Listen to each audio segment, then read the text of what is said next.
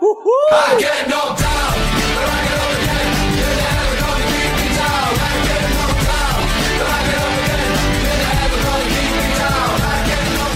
Opa, opa, opa, chegando com a quarta edição do Porcast Alviverde, aqui pelo canal esportista.com, pelo portal esportista.com, você já está acostumado conosco, pode ir lá acessar a nossa página, acompanhar as matérias muito bem feitas pelo nosso timaço que acompanha os clubes e ficar por dentro das informações e também opiniões, análises, críticas a respeito dos quatro grandes clubes de São Paulo. E o Porcast Alviverde no ar, a quarta edição, para falar bastante a respeito dessa última semana do Palmeiras e também o que virá pela frente, né? O Campeonato Paulista já na sua fase derradeira, já com a primeira partida dessas quartas de final, empate em Novo Horizonte entre Palmeiras e Novo Horizontino, um jogo é, em que o Palmeiras fez um primeiro tempo muito abaixo do esperado, como vem sendo assim em algumas partidas desse Campeonato Paulista. Na segunda etapa, até pelo físico da equipe da casa ter caído bastante, o Palmeiras com alterações do Felipão conseguiu empate com o Arthur Cabral, o atacante que entrou, fez seu primeiro jogo com a camisa do Palmeiras e acabou já marcando logo de cara o seu gol que deu o empate para a equipe do Palmeiras. Num jogo que poderia ter se complicado muito mais, né? O Palmeiras, repito, não fez um bom primeiro tempo.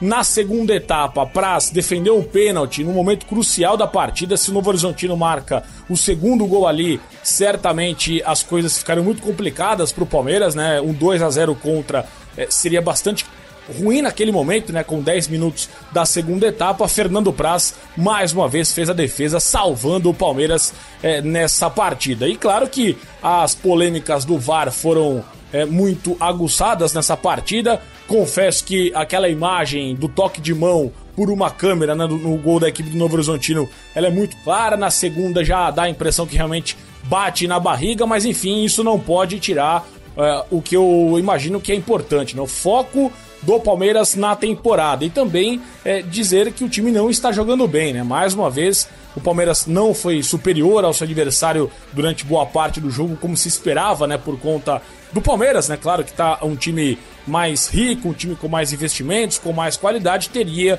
que ter mais é, oportunidades para poder vencer a partida. No final até teve, mas não foi um jogo bom, né? Alguns jogadores ainda muito abaixo do esperado, né? A gente é, é, tem que entender o estilo do Felipão de trabalhar, né? Com algumas peças é, rotativas, né, fazendo essa espécie de rodízio, mas alguns jogadores é, têm cadeira cativa e isso realmente eu fico um pouco preocupado por conta é, desse relaxamento natural que pode acontecer no elenco Alviverde. Este é o podcast número 4 pelo Esportista.com.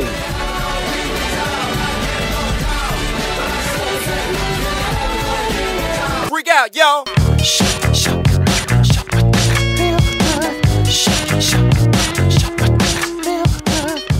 Bom, eu terminei no outro bloco falando a respeito desses jogadores, né? O Palmeiras ainda é, não utilizando muito o rodízio habitual feito pelo Felipão por conta do número de jogos que ainda não é grande na temporada, né? Claro que lá na frente é, vai haver o afunilamento e aí sim as coisas ficarão mais difíceis, os times terão que ter elenco para poder levar mais de uma competição. Então, no momento, o Felipão tem adotado mais ou menos um time titular que ele já idealizou, né? E agora vai começar a rodar mais, especificamente nessa semana que vem, porque terá o primeiro jogo das semifinais, caso o Palmeiras avance contra o Novo Horizontino. No meio de semana tem o São Lourenço na Argentina, depois no outro final de semana a segunda semifinal do Paulista e na sequência o Júnior de Barranquilha também no estádio Allianz Parque. Na Libertadores o time já está bem é, encaminhado para a vaga para a próxima fase, tem a melhor campanha nesse momento após duas rodadas, mas no Paulista tem que vencer o jogo da volta no estádio do Pacaembu nesta terça-feira, né? O Felipão,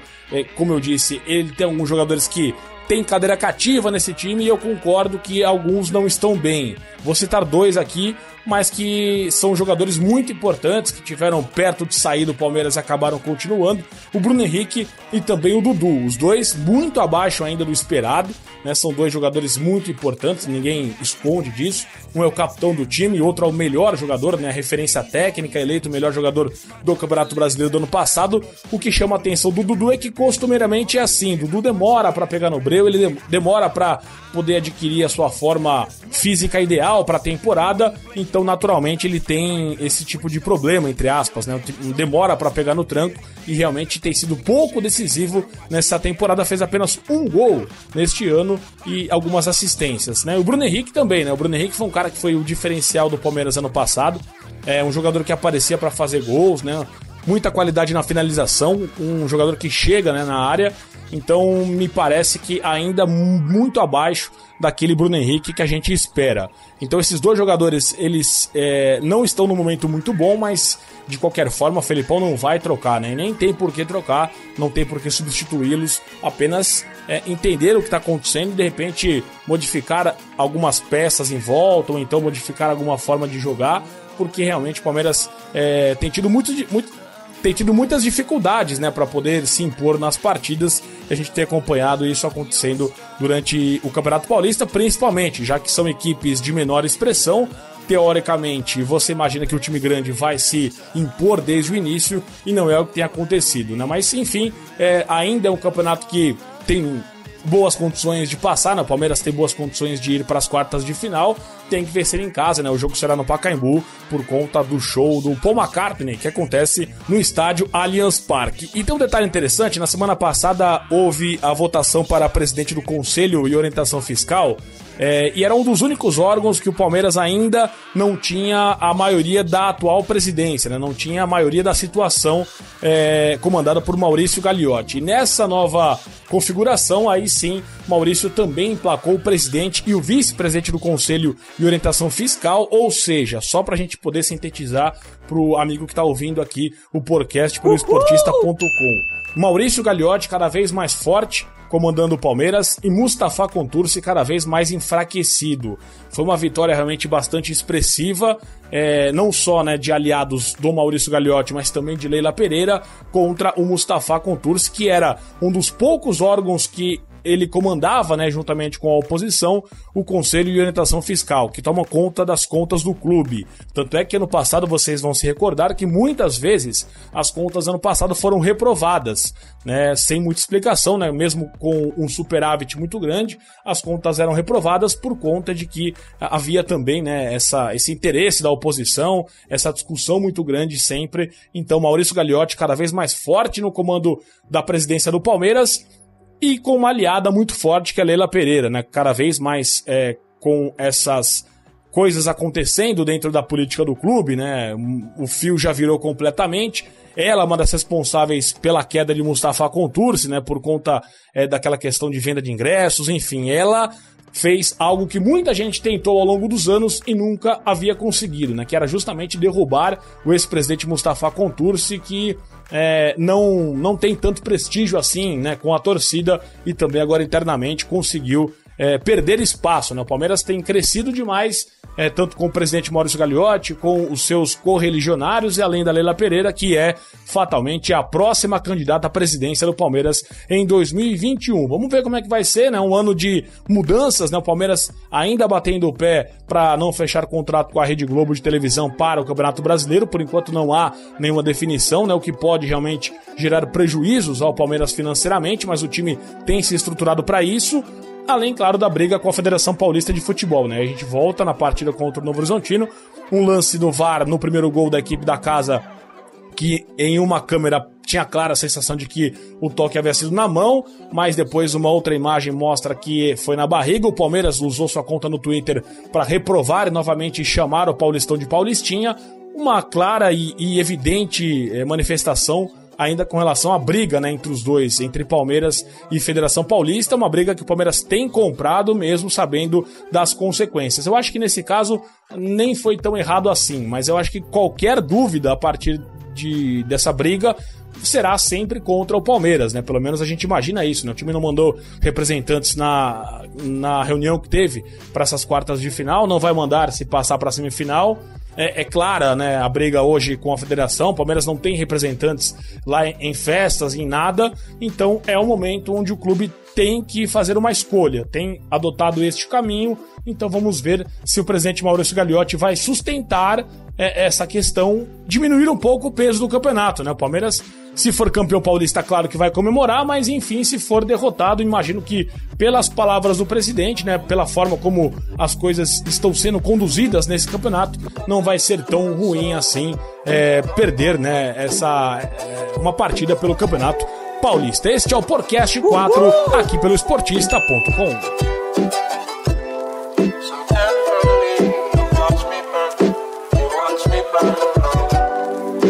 open.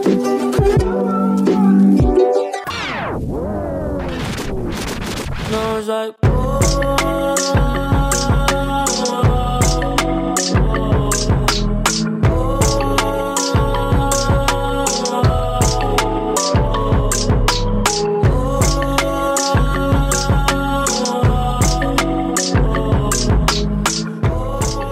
Isso, voltando com mais aqui no podcast Uhul. número 4 pelo esportista.com, o portal que você está acostumado já a ver as grandes matérias, grandes análises, ótimos textos. Você fique à vontade também agora com os podcasts do São Paulo, do Corinthians, do Santos, enfim, um material bastante interessante para você, internauta e amigo também ouvinte. A gente vai fechar agora o programa de hoje com algumas participações, né? O Renan Fonseca, ele pergunta a respeito do Gustavo Gomes, Palmeiras já adquiriu o Gustavo Gomes, já já contratou o Paraguai, foi capitão da seleção é, do Paraguai nesses últimos amistosos. É um jogador que já está integrado ao Palmeiras, 100% do Verdão. É um jogador muito bom, né? Ele realmente é um machado, né? Entre aspas, podemos dizer assim.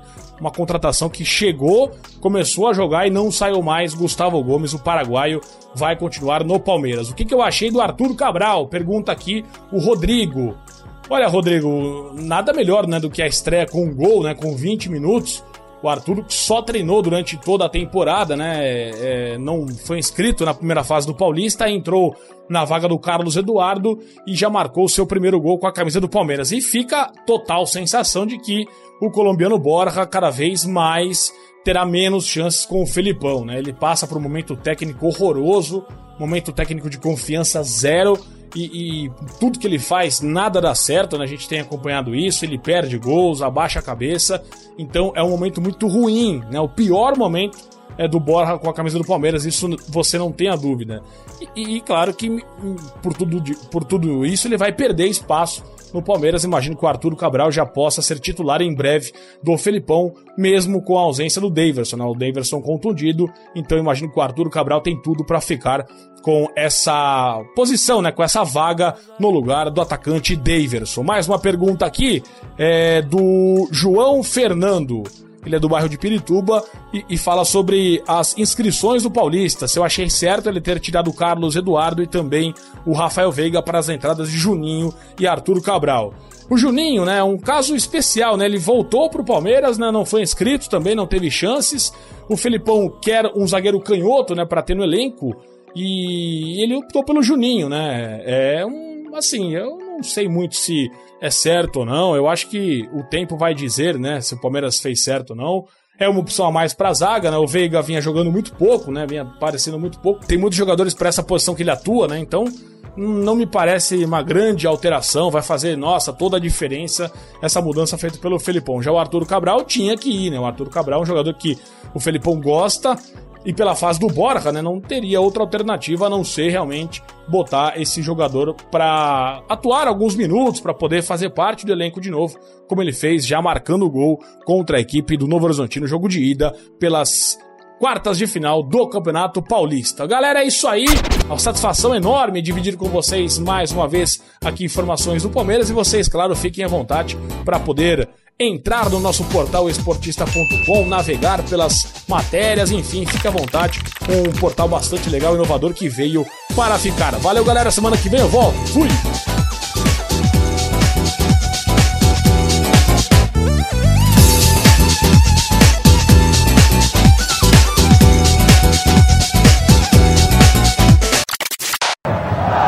Aí o Cristiano acabou de entrar no time do Palmeiras recebe, tá cheio de fôlego, domina. O Edmundo vai chegando pelo meio. Se aproxima também o Osmar. Cristiano faz o cruzamento pro Edmundo.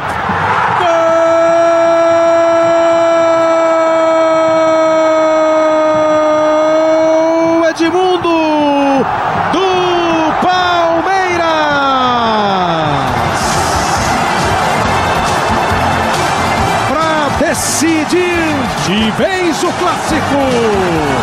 Bola lançada pelo Wendel, arrancada do Cristiano.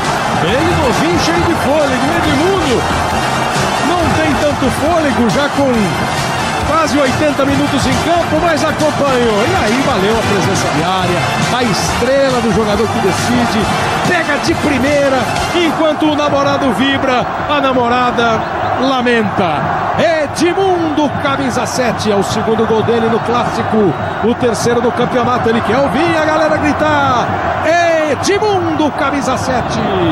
Palmeiras 3, Corinthians 0. Esse podcast é um oferecimento de O Esportista e foi editado por Valder Souza e Rafael Prado.